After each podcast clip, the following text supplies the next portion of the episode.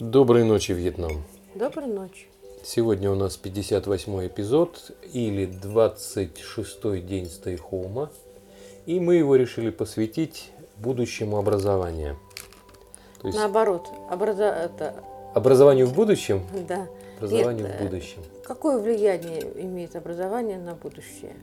Ой, что-то мы сегодня с темами, по-моему, запутались немножко да, с тобой. Как из, из днями. Как из днями стейхоума, то есть уже переходит как бы количество в качество или и Наоборот. В, качестве, в качестве приносит нам определенную долю маразма. Да или Путаница. нет? Путаница. То есть мы начинаем Маразм путаться. Это нет, до маразма нам на самом деле еще далеко. Почему? Потому что у нас как бы все вот эти дни стейхома, они сопряжены с тем, что, ну, кроме, может быть, самых усиленной первых. Работы. Да, с усиленной работой. А, и усиленная работа именно в дистанционном образовании. То есть мы исхитряемся проводить онлайн-уроки, плюс добавляется проверка работы и так далее и тому подобное. Составление То есть это да, составление заданий. дистанционных заданий.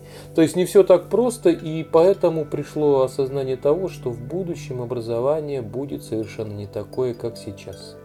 Почему? Потому что один раз как бы макнувшись в это, люди вряд ли смогут уже да каким-то образом... Ли? Ну, я не знаю, захотят или нет, но вот э, школа сама по своей природе консервативна. Знаешь, я недавно спросила у детей, а, а что же они больше всего э, э, грустят. О чем они грустят? Да, чем грустят по школе. Как ни странно, дети сказали по, по учителям. По учителям? Ну еще бы. Учитель для них просто это так, предмет, объект для, для очередного нет, нет, издевательства. Нет, нет, это Саша, Они приходят все время развлекаться. Ну, я все время, да, я вот все каким-то, время... э, какому-то, простите, э, конкретному участку. У меня дети нормальные. Они, как нормальные, обыкновенные дети, которые любят учиться. Э, видишь, и эти дети очень с большим уважением видишь, относятся сейчас к школа, учителям. любая школа, вот она, которая была создана по классно-урочному принципу, она территориальна. То есть привязана к определенному участку. Если а участок представляет из себя э, там гетто или в нем сосредоточены люди, которые э, каким-то образом попали туда по национальному признаку, да, действительно, они не скучают по школе. Почему? Почему не скучают? Нет, они скучают по школе, но именно скучают ну, так, как я, это... потому что у них Нет, вот эта скука сопряжена с тем, что они в школе вырываются из той привычной остановки, которая окружает их вот э, в семье. То есть почему? Потому что ну, для них это какой-то новый опыт, тяжелый, очень тяжело, во-первых, э, им действительно приходится работать э, в билингвальной несколько, обстановке. Да, потому что Или даже они... не билингвальной, а мультилингвальной. Почему? Потому что внутри школы существуют тоже определенные как бы. Они же не только с учителями общаются, они общаются между собой. Сообщество. Это То есть, раз. Это большая нагрузка на мозг. Но так как они все-таки еще маленькие, да, мозг они ну, более мобильны. Марин, не всегда плане. мозг пластичный не всегда, вот, к сожалению, у меня вот показывает практика моя то, что некоторые просто вот э, входят в состояние отрицания вот этой вот мозговой Ну вот, кстати, вот для твоих э, прису... э, вот это сидение дома, да, угу. нахождение дома, это большой минус в том плане, потому что они все-таки в школе развивались. Когда они остались дома, они остались дома, у них уже нету им они не могут уже жить так, как они раньше жили, как говорится, но и... Ну что, ну и... Но и школы-то уже нету. Школы как таковой уже нет. То есть той школы, То есть которой они люди привыкли, оказались где-то между небом и землей. А, Это очень многие я остались. Я бы не сказал, что они оказались между небом Они оказались землей. между небом, потому что они не хотят туда, к себе. Это сто процентов они не хотят, потому что школа всегда лучше, чем семья. Опаньки, вот это ты тезис выдал. Почему, почему да потому что лучше, чем они семья? не любят свою семью. У меня был ну, благопо... любят, вполне Марина? благополучный класс, который очень много отличников, да, и детей, которые хорошо учатся. А Они э, сказали, что мы не любим семью. Да? Потому что Ну, нас постоянно уже- третируют, что надо, надо, Кто надо, надо. их? Родители или Родители, да. родители То есть родители давят А на что детей. надо-то? Надо, надо учиться, Так. надо заниматься кружками. То есть э, Ну, я, ой, господи. большая нагрузка нет, ну, на детей. Я, я очень как бы сомневаюсь, что в Ну, большинстве такие вот семей э, вот их третируют и давят. Я знаю, что единственная нагрузка, которая вот по моим как бы Это по проходит, твоим. это две вещи. Это спорт, Ну это же замечательно. либо Спорт музыка. это вообще шикарно. Причем музыка. А рисование? Нет, нет, нет. нет. Я, я не знаю. Вот А меня- э, иностранные языки? Нет, к сожалению, нет. То есть вот это, это как бы у них проходит, но эт- этим они начинают заниматься уже достаточно поздно. Почему? Потому что пока они Ну да, в маленьком, да, в маленьком возрасте, вот они не думают об иностранных языках, потому что для них иностранный язык это тот язык, на котором они учатся. А самое, ну да, это Да, и поэтому большая. вот, это, э, вот этот билингва, понятно, а трех, трехязыковость у них просто выпадает из головы. Некоторые как бы усиленно учат язык э, как бы э, транзитной миграции. Почему? Потому что некоторые стараются попасть в тот же Евросоюз и учат, предположим, немецкий. Ну, Для них думаю- английский вообще не актуален. Почему? В Европе английский очень актуален. Марин, Марина, Марина, они собираются дальше мигрировать в э, Германию, Германию. Поэтому для них э, вот немецкий язык получается языком третьим На самом языком деле я хотела палки. поговорить совсем не об этом. Давай о будущем образовании. Да, есть- дело в том, что я столкнулась с такой вещью, что ребенок, оставшись на само э, на изоляции, да, на самоизоляции, он перешел к самостоятельному изучению предмета.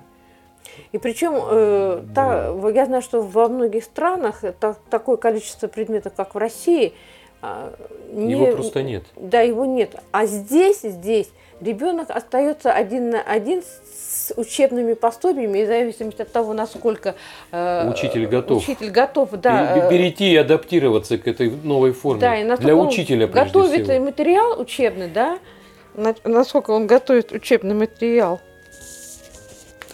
Э, То есть, насколько хорошо и понятно он старается подготовить, ребенок остается один на один с, с- этим предметом.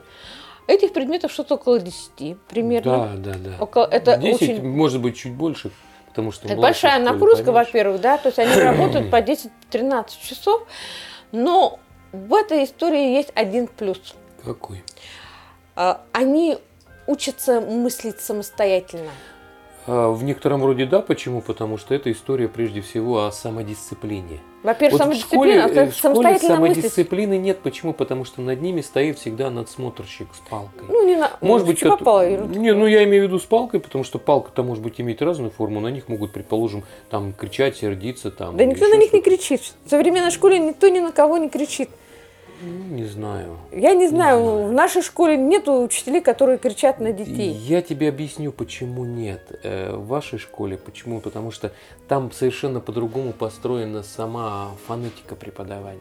Я согласна. А почему? Потому что если ты, предположим, выходишь на Восточный базар, то там главная концепция это кто кого перекричит. Естественно. И поэтому дети, когда они приходят там в русскую школу, для них человек, разговаривающий с ним вежливо, нормальной интонацией, это человек, который от них ничего не может добиться. И учителя постепенно скатываются на то, что они... На Восточный постепенно- базар. Да, постепенно скатываются на Ну, Восточный очень базар. плохо. где- Я понимаю, Ассимиляция но- происходит учителей, не учеников. да, ассимиляция происходит учителей, а не учеников, и учителя, может быть, сами даже от этого страдают, что им приходится вот именно привлекать к себе внимание. А Это- зачем?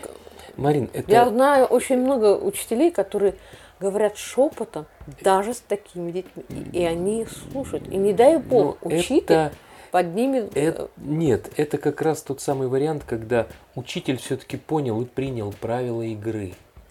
Когда он... э, тут э, вещь заключается в том, что ты либо заменяешь крик чем-то другим, либо, если ты остаешься на той же вот концепции, которая существовала в русской школе, ты начинаешь очень серьезно проигрывать в, в том, а каким образом тебя будут воспринимать. Нет, дело в том, То есть что... концепция русской школы, накладываясь на вот э, билингвальную среду, она заставляет переходить на крик. Увы. Я, я очень много думал, Я никогда почему не же. слышала, чтобы ты кричал. А я и не кричу. Почему? Потому что я нашел другие инструменты, которые позволяют вот соответствующим образом поддерживать тот же порядок или бороться за внимание ученика. Э, они с точки зрения, может быть, э, концепции русской школы, они также бы точно работали, но вот... Я э, думаю, даже в некоторых случаях даже лучше, чем Они лучше работали да. бы, чем в, в восточной, предположим, школе. Но Нет, вот я, в русской я школе их не применяют. Почему? Потому что э, учитель, исходя вот из гуманистической концепции, он все-таки старается э, избегать этих инструментов, потому что считает их, ну, в некотором роде дополнительными. А мне так кажется, То что он раб... просто не готов. Нет, нет, он не, не готов. Они дополнительные с точки зрения той, что это как раз инструменты, которые работают с детьми запущенными. То есть социально запущенными, там, морально запущенными. Это не социально запущенные дети на самом Нет, деле. Нет, соци... я имею в виду социально я запущенных россий... русский... русскоязычных детей. Вот почему человек, который... С такими детьми вообще кричать нельзя. Да, с ними кричать нельзя, поэтому, поэтому приходится использовать дополнительные нет. инструменты привлечения внимания. Эти инструменты не имеют ничего общего, там, предположим, с так называемыми игровыми формами, которые с какого-то перепуга сейчас начали пропагандировать. Но тем не менее, это форма инструмента, который позволяет втянуть ученика в работу. То есть преодоление определенной там э, вот рассеянности внимания, еще чего-то. Так и, ты опять же переходишь на это, а мы все-таки должны поговорить, как же ребенок в этой ситуации, в этой ситуации, когда он остается наедине с десятью предметами, да, практически один на один, каким образом ему развиваться?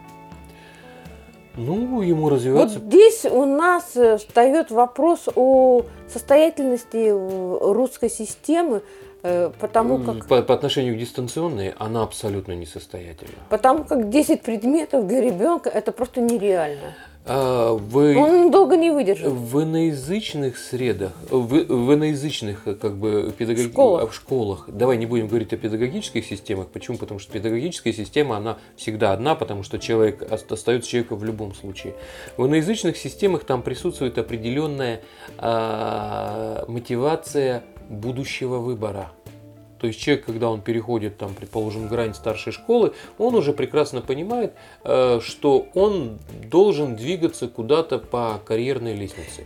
У нас эта мотивация, к сожалению, отсутствует. У нас, э, как была принята, там, предположим, концепция всеобщего среднего образования, то получилось так, что приходилось многое делать просто для отчета. Или для, потому, потому, почему? Потому что ты должен это Но, делать. Тем не менее, э, э, русский человек, если сравнить с другими, да, он все равно пока более образованный, чем... Э... Вот, вот опять... Это сто процентов. Мы опять, опять уперлись в ту же самую концепцию как бы зависимости легенды о дельфинах. Э, он стопроцентно образованный, но это только тот, который ну, давай с тобой, соответствующим простите, образом давай с тобой говорить все-таки честно, что в, в Штатах только 15-20 процентов, э, э, процентов детей имеет хорошее образование. Ну, у нас то же самое. Поверь мне, Марин, процент, образ... процент детей, имеющих хорошее образование, он не меняется с годами. Он колеблется что-то около 20%. Вот, вот, вот хоть кто мне там говорит про то, что у нас там и э, высшее образование дают, кому попало, еще ну, то есть ты считаешь, такое. что афроамериканские, 20, что американские, да, 20, что французские, да, что... Да, абсолютно э... тот же самый процент. То есть все зависит просто от мотивации. Единственное, что у нас как бы сейчас получилось, вот, вот это очень большой минус, то, что у нас постепенно мотивация, а, она сошла на нет. И мотивация... Как это сошла? Куда-то она сошла? Ничего она не сошла. Извините, она, ты она... опять смотришь с колокольни. Она сошла, она сошла на нет именно вот на этом изломе между девятым и один десятым классом. Вот 10 класс он уже более или менее мотивирован. Мотивирован тем, что они уже выбрали там, предположим, какую-то стезю, или у них есть родители, которые могут там криком и пинками все-таки допинать его до соответствующего уровня образования. А вот то, что касается вот этого перелома, вот этого в, в, в школе, в средней школе, 9 класс, то тут большинство из них, они не мотивированы вообще к какой бы то ни было, ни к карьере, ни к работе, ни к продолжению образования. У них есть перед глазами, предположим, какое-то техническое образование, но техническое образование, причем, честно тебе скажу, это образование формальное. То есть образование, которое нас- дает право получить какой-то там сертификат для того, чтобы девочка не знакомая, мести да, улицу. Она хочет заниматься математикой. Я настолько удивилась, потому что современные дети математикой практически мало кто хочет заниматься. И вот я сейчас думаю, а насколько это состоятельно в данный момент при таких условиях? Мотивировано. Э, Вообще состоятельно. Состоятельно, но для этого должен быть определенный склад человеческий, э, склад ума у, у ребенка, который Ну, бы... если она собралась, значит, у нее есть этот склад. Ну, Может быть, а может быть это какой-то там, предположим, романтический такой ареал э, математики. Нет, я не думаю, профессии. 10 класс это довольно-таки серьезный класс. Десятый, серьезно? Ну, давай будем, да- дай бог, как бы именно замотивированно вот двигаться к своей мечте. Но э, еще раз я вот подчеркну то, что я четко понимаю, что мотивация вот в российской школе, она практически сошла на нет с появлением такой вещи, как э, ОГЭ. Э, Люди не заинтересованы вообще в том, чтобы Да сейчас получить... вообще, мне что- кажется, в том, что чтобы- ЕГЭ, ЕГЭ уйдет вообще, как скажем, непонятно куда. Ты понимаешь, э, дети сейчас остались дома на один на один. Ту нагрузку, которую сейчас есть на них, они выдержат недолго. Это 10-13 часов возле компьютера. Да, да. И это, И, и это по- не бесконечно. поэтому, поэтому вот будет меняться Всегда есть какой-то... в, в образовании будущего будет меняться мотивация. Прежде Нет, она и не мотивация мотивация, будет, а э, не мотивация и состоятельность, которая будет влиять на то, получит ли человек нормальное образование или нет. да нифига Образование не- в не будущем- будет это А влиять. нет, Марин, Марин, Давай образование в каком месте у нас сейчас требует э, диплом. Вот сейчас конкретно, кроме государственных служб. диплом Нигде не нигде требуется. не требует. На Нигде, деле ни в одной... из- И, э, кстати, он перестал требоваться уже давно. Так я тебе про это и говорю, что единственная мотивация это вот э, обозначение или сертификация или самопрезентация себя как специалиста. У тебя Если мы есть сравним Ко- э, Южную Корею, там человек должен каждые три месяца проходить какие-то курсы. да, и они проходят. И они их проходят. Причем они их проходят э, на полном серьезе, там, работая там с телефонами, там, и еще что-то такое. Но это как раз тот самый вариант, который требует подтверждения сертификата э, себя как специалиста. Человека, стремящегося к саморазвитию. э, человека, во-первых, стремящегося к саморазвитию, а во-вторых, подтверждающего возможность работы э, с каким-то, э, ну, будем так говорить, будущим инструментарием, да.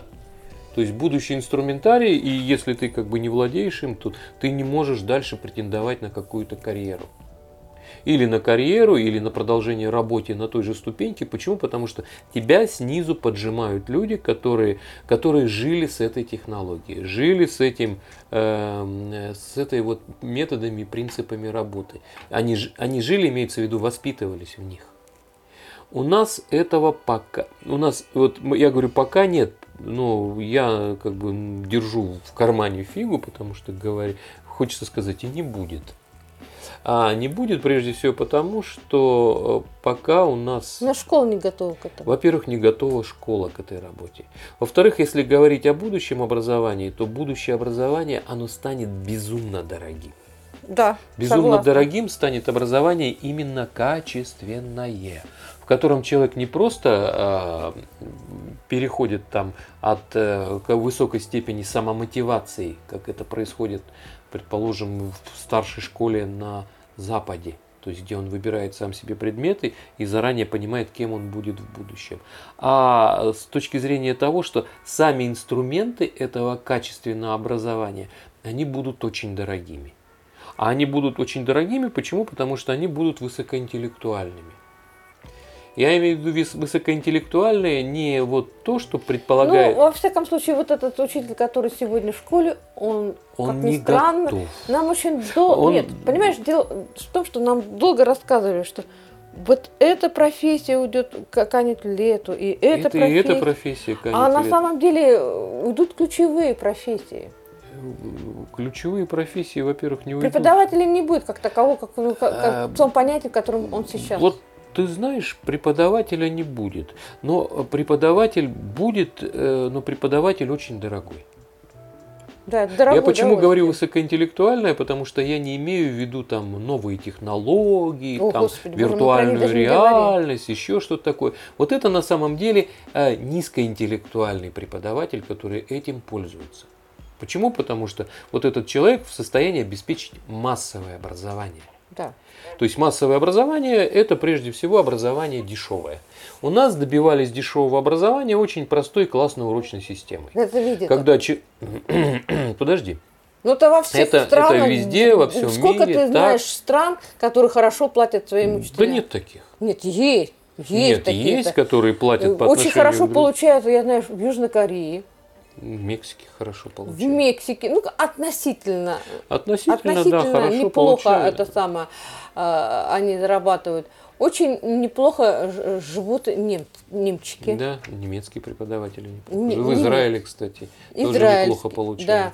То есть на самом деле их э, вот эти страны, где э, фигура э, преподавания э, и- и- Преподаватели что-то стоят и весят. Да. Да, То есть они получают неплохо. они довольно-таки Но неплохо. ты не забывай одну простую вещь, то что это тоже во многом зависит от того, где человек преподает. Помнишь, мы с тобой во Вьетнаме, в нашем любимом Вьетнаме, разговаривали с учителем английского языка. Да. И она сказала такую вещь. Сейчас учителей английского языка во Вьетнаме очень много. Но при всем при этом, при всем при этом, Платят у них им. нехватка учителей английского языка. И платят им мало. Нет, неплохо говорят, это учителя, Ну, это неплохо, наши э, может ребята, которые там подрабатывают, они получают вполне приличные деньги. Они получают гораздо больше, чем в России.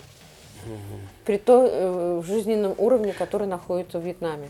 Ну, давай вернемся как бы к нашему разговору о том, вот к дифференциации между высокоинтеллектуальным преподаванием и низкоинтеллектуальным преподаванием. Давай.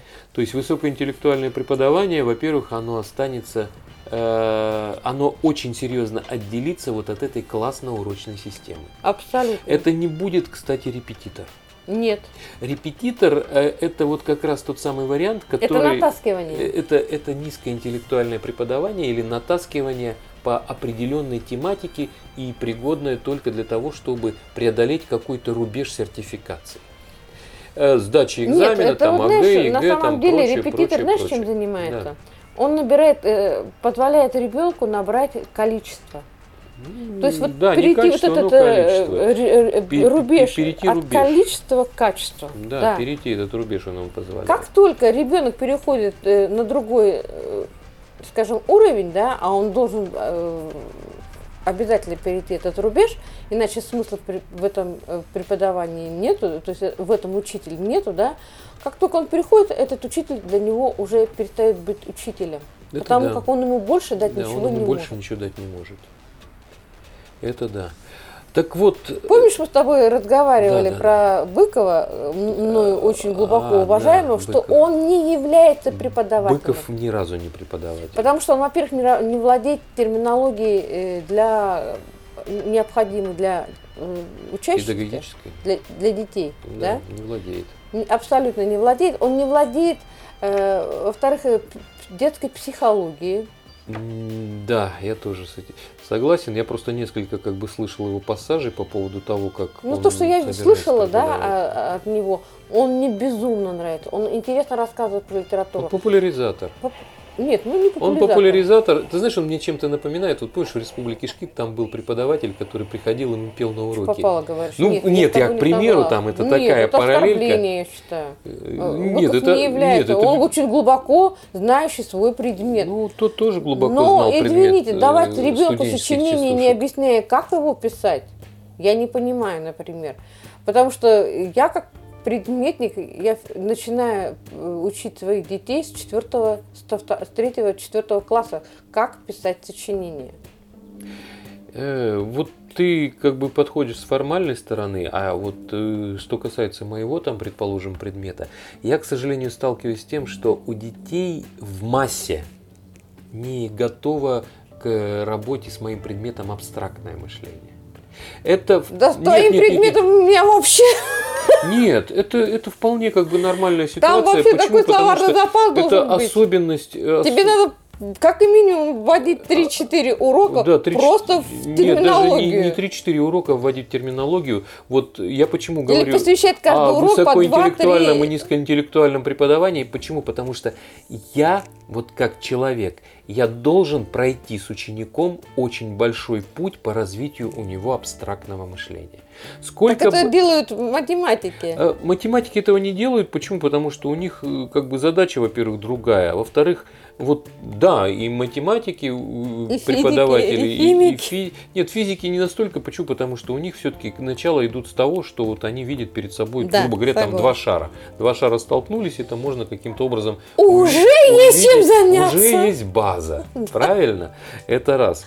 А вот мой предмет это как бы чистая абстракция, и если мы говорим о том, что человек э, приходит туда, чтобы научиться просто там стучать по клавишам и что-то делать, ну для этого не нужно на самом деле учиться. Слушай, а что это как раз тот самый, тот самый важный вариант. Литература, э, вот литература как раз. Э, Мне так почему-то вдруг резко стало страшно, потому что литература вообще литерату... уходит Понимаешь, вот у меня абстрактное мышление, в литературе эмоциональное мышление. То есть тот человек так должен если литература уйдет? Э, литература, литература очень большую часть э, усилия в школе потратила на то, чтобы э, привить какие-то формальные критерии оценки. А образ там Екатерины, образ там Фрола там и так, так далее. Если мы уберем, то знаешь, мы кого бы родим-то? Нет, ну тут, кого воспитаем? Тут, тут как бы вариант как раз тот, который, о котором часто очень говорили еще там в 70-е, 80-е годы, когда начали вот в литературе показывать образ учительницы, который, или учителя, который вел там уроки эмоционально, с рассказами там, с проникновением в психологию героя, с мотивацией и прочим. Это не укладывалось в образ. То есть в образ, который был сформирован на основании там, э, литературоведческих исследований еще там из Иосифа Виссарионовича Сталина, понимаешь? Который тот был большой ученый и в языкознании познавший толк. Кстати, он писал стихи, ты знаешь? Да не, ну, может быть, он, он даже перевел Витязя в тигровой шкуре и рассказывает нам да такую байку. Да, ну вот, да, вот, согласна. Как это, как, как говорится, херня случается. Вот, вот, э, shit's happened, да. Дерьмо попадает иногда в вентилятор, и вожди переводят э, произведения литературы, потом публикуют их переводы под своим как бы именем. Вот. Поэтому э, вот литература это эмоциональное мышление, но худо-бедно его можно добиться. Почему? Потому что в период как бы, полового созревания все люди, они подвержены определенным перепадам настроения. Можно добиться какого-то эмоционального резонанса.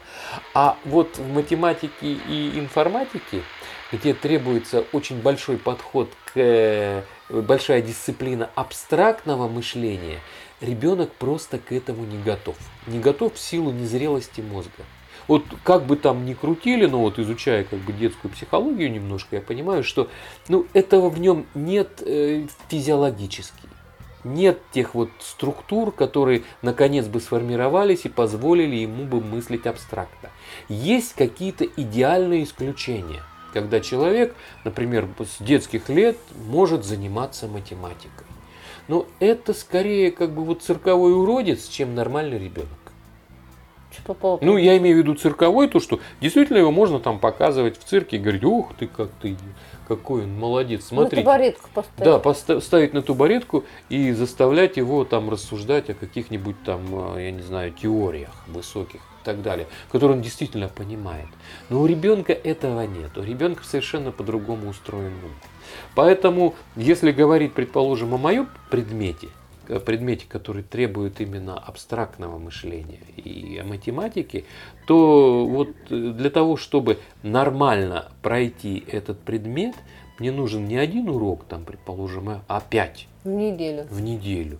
Пять в неделю, на которых я бы работал, ну причем работал э, с таким напряжением, который бы не снился, извини ни одному психологу. А как же ну, учиться федеральный да, государственный образовательный стандарт. Да нет, нельзя этого, понимаешь? Не, нельзя это, учиться это, весело? Нет, учиться весело, учиться весело можно, но это уже такое Слушай, проникновение. мы подошли к такой вещь, что... а, так что случится с литературой? Куда она денется-то? Э, и знание русского литература, языка. э, литература и знание русского языка, э, вот ты знаешь, э, они э, на самом деле в, ра- в рамках школьной программы никуда не денутся. Почему? Потому что они про- прошли такой путь формализации.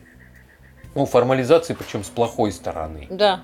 С плохой очень стороны, что они никуда не денутся. Все то же самое останется. Человек по натуре бобр. Бобр. Да, достаточно перепутать одну букву на выпускном сочинении, и все будет зашибись. То есть это будет вообще почему И он... 32 человека Да, класса будут питать будут- именно на эту Да, тему. почему Они человек бобр, Про Екатерину. да, и грозу Или про там, и Веру. так далее. То есть человек по натуре бобр. Вот. Поэтому литература, она вот никуда не сможет деться вот из того представляю, как ложа, в которую ее уложил Иосиф Виссарионович Сталин, как э, великий реформатор и э, языкознатец. А вот, э, вот моя дисциплина становится больше походить на э, групповую психотерапию. То есть групповая психотерапия, причем, ты знаешь, вот на нее нужно соглашаться уже. Мы говорим о будущем. О будущем? Так я тебе о будущем и говорю. Почему образование станет очень дорогим? Ну, например, очень дорогое образование в области информатики. Потому что с ребенком придется проделать... Зачем эту информатику учить? Как некоторые утверждают, что их дети с двух лет все А, знают. Зачем ее учить? И прежде всего из- из-за абстрактной дисциплины ума. То есть, к сожалению, вот абстракция Во втор- В два года явно нет, у не, не- человека не не, в два года, она не присутствует у него. Нет, понимаешь? И даже а- в пять она не э, присутствует. Ее можно развить, но когда ты Ну не в пять лет. Нет, нет, нет, не в 5 лет, безусловно. Ее можно развить, когда ты ее прихватил, предположим, в 10-12-летнем возрасте. Вот, вот на этом уровне, если ты будешь говорить с ребенком на абстрактные темы и развивать эту абстракцию, развивать у него фантазию, которая позволит ему оперировать именно абстрактными образами, ты можешь его вывести на нормальное абстрактное мышление. Но вот если ты как бы пропустил этот момент, то есть вот э, перешел к тому, что э, информатика это очень ловкое шебурстение там руками по планшету или там по телефону, тут ты впадаешь в даун, и он уже никогда не придет к нормальному абстрактному мышлению, если у него не было этих вот задатков циркового уродца. Вот были они, он над ними размышлял. Вот э, сериал, который мы с тобой с удовольствием смотрим, «Молодой Шелдон». Там вот как раз тот самый уродец, который э, очень Что очень. уродец? он погружен в абстрактное мышление, что не свойственно его возрасту. И он выглядит как э, Ну да, нету чувства некий юмора. феномен. Ему не- некогда его развивать. Ему некогда его развивать, потому что он находится в мире этих абстракций, в мире абстрактных размышлений. А если бы меня как учитель, вот мне как реальному учителю сказали бы, давай-ка вот это сделай-ка. Я сказал, окей, но с этим нужно начинать. Родители, пожалуйста, дайте мне разрешение о том, что ваш ребенок пройдет очень серьезные изменения. Изменения, прежде всего, даже не интеллектуальное, а психическое.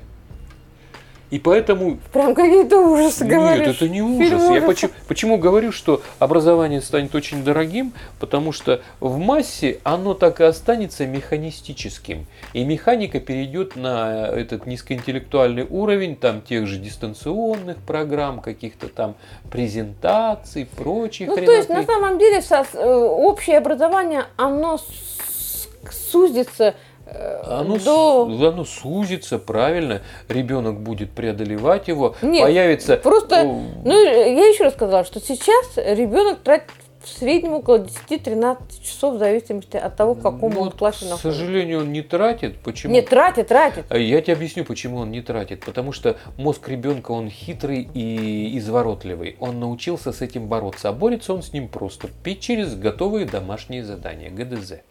То есть ленивый учитель, он дает ему задание из учебника, который, э, да, Ну, который извините, а что может ленивый учитель э, требовать от Э, ученика, да, если он сам практически ничего не... Низкоинтеллектуальный учитель, он дает ему задание из э, э, учебника, точно так же переносит их там, предположим, в дистанционную форму. Ребенок, чтобы сэкономить свое время на вот эту работу, он залазит в интернет, достает там готовое домашнее задание, худо-бедно переписывает его своими криволапками. И дай бог, чтобы что-нибудь понял Да, и и дай бог, чтобы что-нибудь понял и запомнил. Но моя практика показывает, что ребенок в этом случае не запоминает ничего. Почему Ну, нет? в моем случае, понимаешь, я вот э, всегда своим как бы говорю, вы понимаете, что обычный стандартный экзамен, ну вот который как бы дают в школе в качестве э, экзамена э, государственной итоговой аттестации, его можно сделать по информатике минут за 12-15.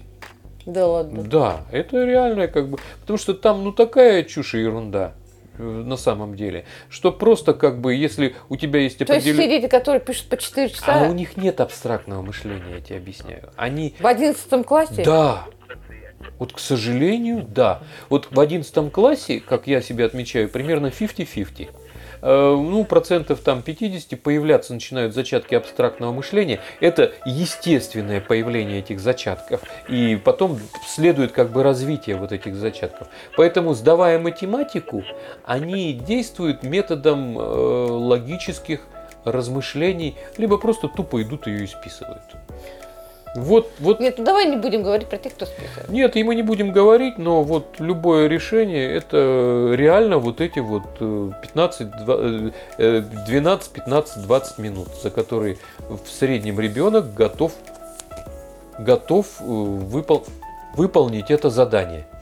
То есть тут вариантов в принципе других нет.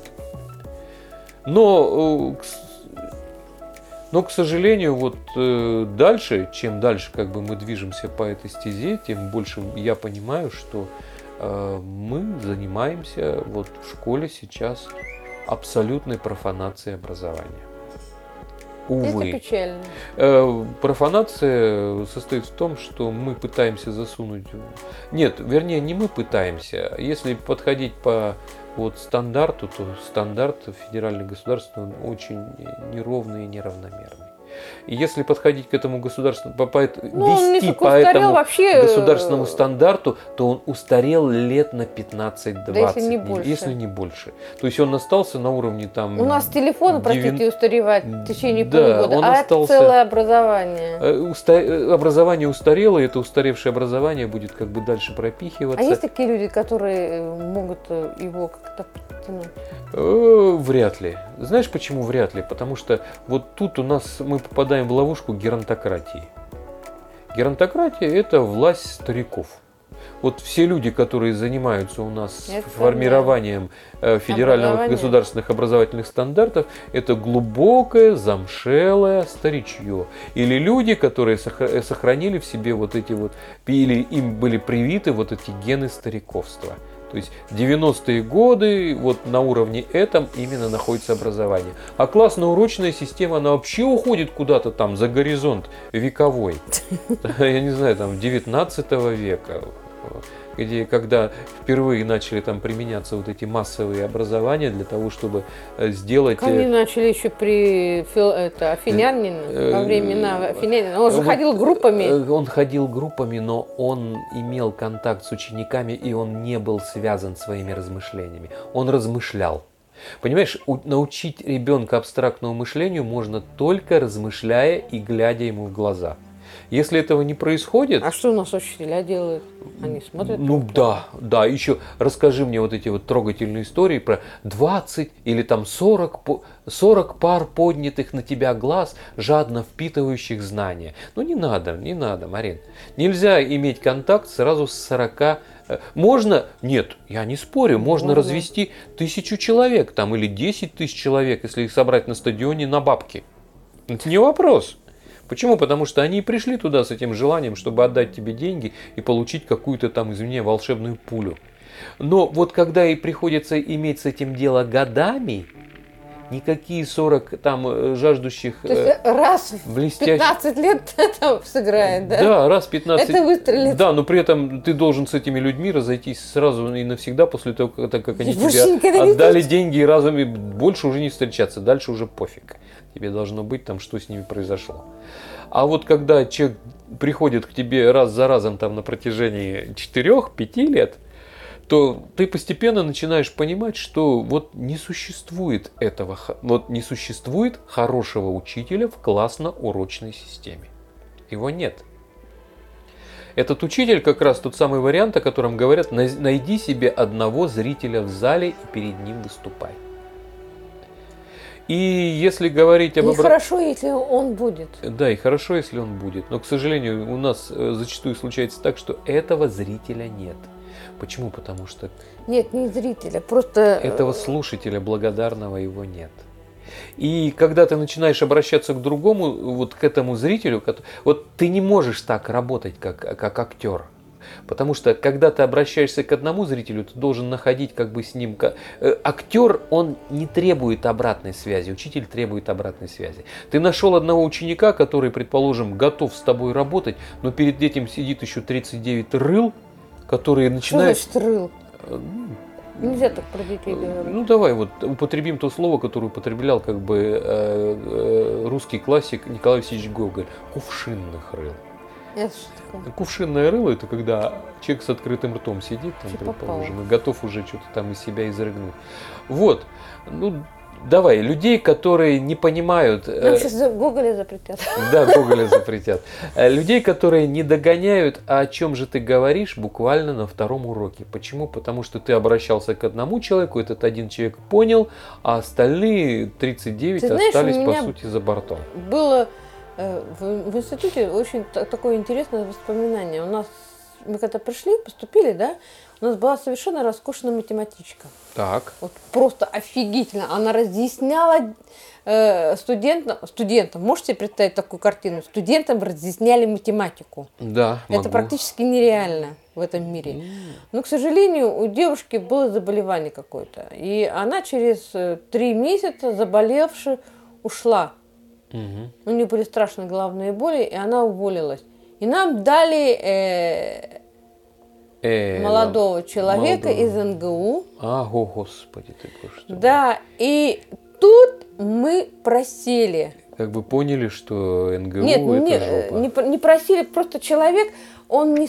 Если девушка могла, а, понимала, что перед ней сидят люди, которые надо все разъяснять и в рот класть, да, то человек, который говорил то, что написано в учебнике, очевидные вещи, и не поняла, почему э, слушатели его не понимают. А да. я сразу хочу сказать, что у нас был не математический курс, Понятно. Вообще далеко. Но он был инженерный, математика нужна была как э, предмет, да, потому как у всех инженеров все основано на, э, на физике и геометрии. Больше это, ну и, и, и небольшой математики, да. То есть на самом деле, на самом деле, э, мы очень сильно, нам не повезло. Да. Но я вот с такой благодарностью вспоминаю эту девушку, которая нас вела три месяца. То есть она тебе дала какое-то представление о том, как нужно работать. Да, то есть она меня как-то за это за, задела. Но тем не менее, мне было безумно жалко, когда она ушла, и когда я встретила перед собой человека, который просто читает математику.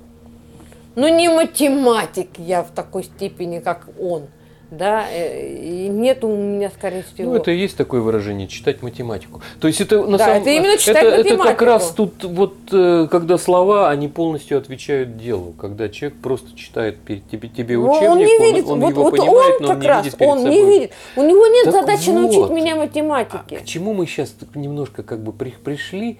Э, дело в том, что человек, который действительно может кого-то научить, он должен иметь с теми людьми, которых он учит, контакт. контакт. В противном случае в ничего не получится. ничего не получится. То есть девушка, она э, уже имела какой-то опыт. Да, в игровой форме можно научить э, чему-то очень простому, несложному. Песенки выучить. Да, песенки выучить, там, предположим, по, немножечко Сказки. поиграть. Но когда речь идет о действительно обучении и образовании, тут приходится быть на 90% психологом, который, извини меня, переживается, переживает вот все вот эти вот вещи. И на 10% э, вот именно знать, каким образом подавать, в какой форме материал. То есть он должен понимать, И вот, что... эти, и вот этих 10% должно, теперь вот эти 10% нужно разделить на всех, а 90 попробовать все-таки каким-то образом компенсировать. Почему? Потому что понятно, что у нас есть психологи, которые... У нас вся нет, страна нет, нет, нет, нет, нет, подожди. Психолог, э, у нас вся, вся страна, безусловно, психолог. Но когда вы ложитесь, извините, на кушетку э, Это психотерапевт. психотерапевта, ну давай, нет, действительно, психологи очень неудачно слово, психотерапевта. Когда вы ложитесь на кушетку психотерапевта или еще там, как они называются, э, которые с Фрейдом так кон- контачили, психо Аналитик. психоаналитика, то психоаналитика прежде всего подразумевает то, что ваши сознания соединяются. Соединяются, и психоаналитик, он либо начинает мыслить как вы, чтобы понять, чтобы каким образом тебя а, Нет, мыслить не надо, надо вытащить. просто понять, в чем проблема. В чем проблема? Он вытаскивает твои проблемы и решает их. Либо как психотерапевт, который тебе объясняет, каким же образом ты можешь двигаться дальше. И вот и математика, и информатика – это две вещи, в которых понятно, что место ни психотерапевтии, ни психотерапевте, психотерапевтии, ни психоаналитики не оставлено. Это раз. А во-вторых, психотерапия и психоаналитика подразумевает то, что вот эта часть, она является тем самым э, конфликтной вот этой самой областью, э, в которой лежит э, разрушение человека. И если человек, учитель, все-таки это делает, он вникает во все проблемы учеников, связанные с обучением, а не с их личной жизнью, Не, а, Да, об, об этом то не он говорит. себя будет разрушать со страшной силой. И он именно это и делает. Может быть, ваша эта девушка и слегла, потому что она очень серьезно подходила к тому, как... А, то есть я Да. должна была... э, Нет, не ты должна, она просто этого хотела. ну, она Самора- хотела, пода... Да, чтобы саморазру- вы знали Да. а, математику. Она вдруг неожиданно обнаружила, не, она даже не обнаружила, она просто где-то там в подсознании нашла кусочек, что обучение, нормальное обучение лежит через саморазрушение, и поэтому она заболела. Какой ужас. Это, это не ужас, поэтому я говорю, что это очень вот, при- настоящее обучение будущего это саморазрушение, а саморазрушение требует просто офигительной оплаты для того, чтобы восстановиться обратно. Вот, Поэтому увы у нас и ах. нет учителей. Поэтому у нас и нет учителей, поэтому э, нет, учителя тоже саморазрушаются. Они разрушаются, Но- да? но они саморазрушаются абсолютно по другой причине. Они саморазрушаются по той причине, что они вникают не в э, учебные проблемы человека, а в его Ну, нет, проблемы мы не можем бытовые. за всех учителей Ты- говорить. Я, нет, я, а я вот говорю за учителей в массе. Почему? Потому что учитель вот по представлению учеников это вторая мама или наседка, которая Боже бегает сохрани. за ними, как э, курица с яйцом, мама, носится хватит. там и так далее. А учитель почему-то с какого-то перепуга должен вникать во все их вот эти вот умственные, вот эти все их как бы личные перипетии, которые ну никаким образом не связаны с, с учебой. Вот в чем дело. Вот в чем ошибка любой классно-урочной системы, которая пытается э, личными какими-то делами компенсировать дела учебные. Ой, у него там проблемы в семье, там, да- давайте подходить к нему помягче. Если подходишь к к этому помягче, соответственно, есть еще 39 человек, помягче к которым ты должен, должен подходить. А как же люди, которые хотят получить образование? Нет тут никакой мягкости. Ты не должен с этим работать. Это как, как знаешь, жалость унижает. И вот жалость к ученику, к его как бы личному обстоятельству, унижает учителя и ученика по полной. И вот в этом униженном состоянии учитель и находится сейчас. Да, его опустить опустили. Да, и, и, и при этом сказали, блин, а зачем ты нужен, если вот, вот- вот вся твоя как бы Все, рабо- да, все так да, могут. все так могут, вся твоя работа сходится к, не, не к тому, что, а к воспитанию. Ага, уже вдруг. стало. Да, вдруг неожиданно у нас вот все вот математики, там, все физики, там, все информатики, все химики должны переходить в область воспитания ученика. Воспитывать его должны. Но воспи... понимаешь, воспитание, опять же, переходит в область жалости. Нам их становится, нам почему-то их должно становиться жалко. Вот эту всю бытовуху, которую они приносят в школу, мы должны как бы переносить стойко и соответствующим образом с ней работать. Это абсолютная чушь, которая не может быть, в принципе, э, основой вот любого образования.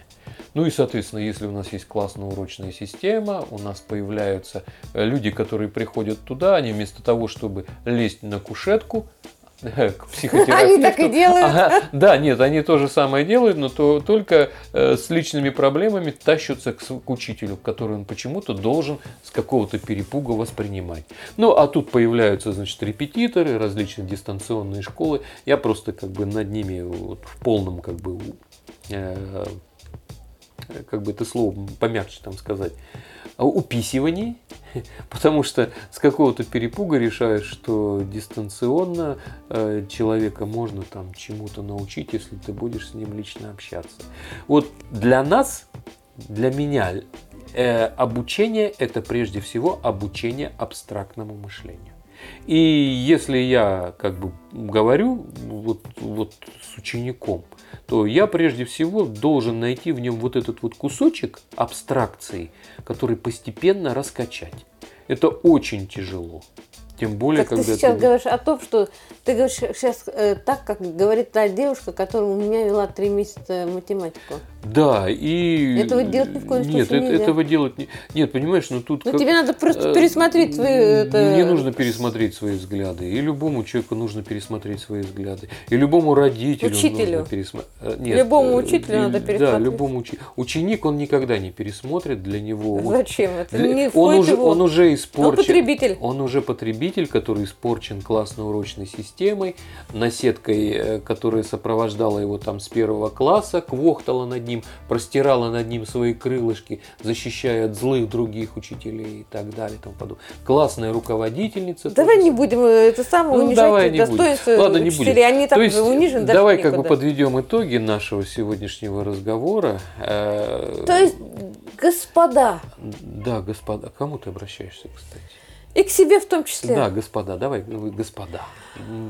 Образование штука дорогая. И не экономьте на нем. Да дело не в этом. Э, Даже не в том, что кто-то там не экономит. Думайте о том, что ваш ребенок или вы сами Вообще- имеете определенные психологические особенности. И вы платите учителю, который действительно вас научит, не за знания, которые можно извлечь из любого учебника или из Ютьюба, а из того, как он переделывает, переделает вашу познавательную дисциплину. Правильно? Вашу мотивацию. Ну ты да, ну, О, я, нет, я не- Тогда не- получается, что на одного учителя должен быть один ученик, как минимум. Да, на самом деле... Как о, максимум. Нет, я, я тебе почему говорю, что образование, оно индивидуальное. Не может быть массового хорошего образования. Абстрактно, э, да, ради бога, сколько угодно. Поэтому образование будущего или нацеленное на будущего, это очень дорогое образование. Дистанционное образование – это Это миф. это миф, это низкоинтеллектуальное образование.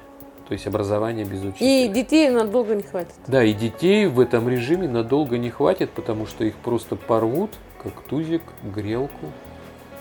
Нет, у Учителя. них просто начнутся нервные срывы. Да, нервные срывы и так далее. И это будет еще хуже. Поэтому, если кто-то обещает то, что в будущем образование будет там дистанционное и прочее, Не то это образование как бы в массе, которое просто тупо подменяет классную урочную систему с ее формальными знаниями То есть и ты формальными считаешь, что э, будущее образование это за частными дорогими школами? Э, да, даже не за частными дорогими школами, а за индивидуальными дорогими школами. Ясно. То есть даже не там, где вот дети ходят там в одинаковых костюмчиках и играют в крикет. Понятно. Понятно. И катаются на лошадках. Да, и катаются на лошадках. Это прежде всего там, где учителя... А рав- нафига оно такое? А нафига оно такое? Потому что только так можно вот заложить будущее своего ребенка, это раз. А во-вторых, ребенок, вот как ни странно это звучит, но образование это э, вот такое образование это очень долгосрочная инвестиция и очень хорошая инвестиция. Ладно, доброй Ладно, ночи. доброй ночи, Вьетнам. Сегодня, доброй ночи. Сегодня у нас был 58 эпизод, 26-й день Stay Home, и посвятили мы этот эпизод образованию. Не хворайте. И берегите своих детей. И себя тоже.